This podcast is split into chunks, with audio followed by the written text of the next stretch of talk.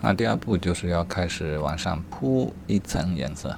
按我目前实践的经验呢，呃，以及看到一些示例的画法呢，他们会铺一些偏中性的颜色，而且是灰一点，似乎后期能从这灰当中提出它们的颜色一般。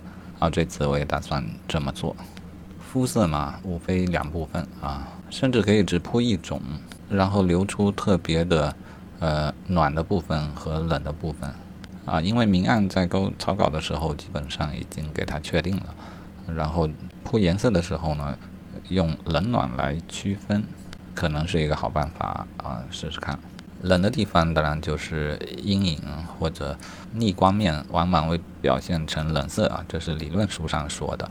而暖色呢？暖色其实就是红，红，它为什么红呢？脸上那无非就是皮下的毛细血管比较发达呗，所以脸颊基本是红的，啊，鼻翼是红的，耳朵也是红的啊。耳朵和鼻翼它的主要红的原因是它们比较薄，薄嘛就容易透过去，因此能够透出里面的红来。还有细节上的。就光是一个眼睛就有好几处红的啊，嘴唇不用说，嘴唇我都忘了说，那看来这个没必要说了。开搞，呃，开稿以前要调色，调色呢可以用调色刀来调，如果要调较多的色啊，用画笔调的话就画笔上粘的一大坨啊，而且最后很难清理掉。嗯，或许这样大量的调色还是应该用调色刀才是科学的方法，因为这毕竟是厚涂的方法来画这幅画。那我折腾了半天也没有记录，因为进入到了一个比较迷乱的阶段。这个阶段其实我都是试探性的啊。啊，这里补充一句关于油画纸的特性吧，它确实还是太平了一些，太吸油了一些。它的纹路与油画布的纹路是不同的，是非常工整的方格纹啊，然后还是太吸油吧，笔触看不出任何油乎乎的那种感觉。油乎乎的感觉，我怀疑呢，是因为画布不怎么吸油，或者说它已经吸够了油，之后你再在上面画上一道厚的笔触呢，那这个笔触自然有它自己的形状和肌理啊，看起来就是油乎乎的。但如果它底下的油又被吸走了，它或许又会变得扁平化了，肌理感也会有所消失吧。好，再研究一下这问题。我觉得油乎乎它有一个特性。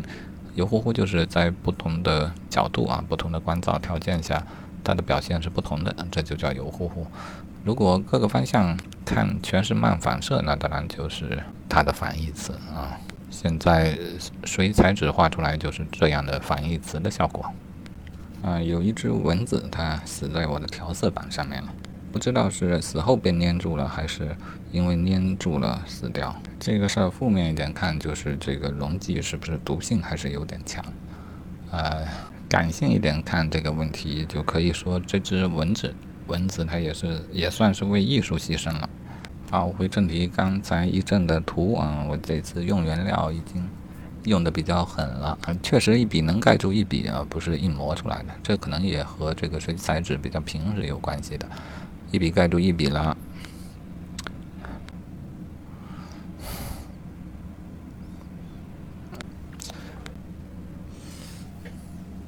哎，我好像刚才都按错了啊，都没有录着。首先被一只为艺术而牺牲的蚊子打了一个叉，啊，然后就说刚才这一段呢没有什么心得，因为我去涂色块去了啊。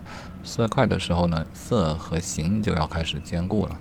啊，一到这个时候我就一段乱啊，并没有什么明确的经验，因此没什么好记录的。唯一记录的就是，呃，这种笔触到底应当如何产生？它到底是因为水彩啊油画纸的原因让我没有这样的笔触呢，还是我颜料用的还不够狠呢？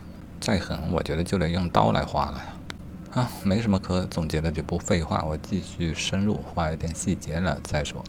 好，现在十点了，画完了，也没有什么大的收获和进步，小收获也记录一下啊。这一次呢，也没有太刻意的抓形啊，主要还是颜色啊，而且颜色当中着重用厚涂的方法啊，尽量是一笔到位的颜色，往往上叠加啊，没有去揉，没有去搓。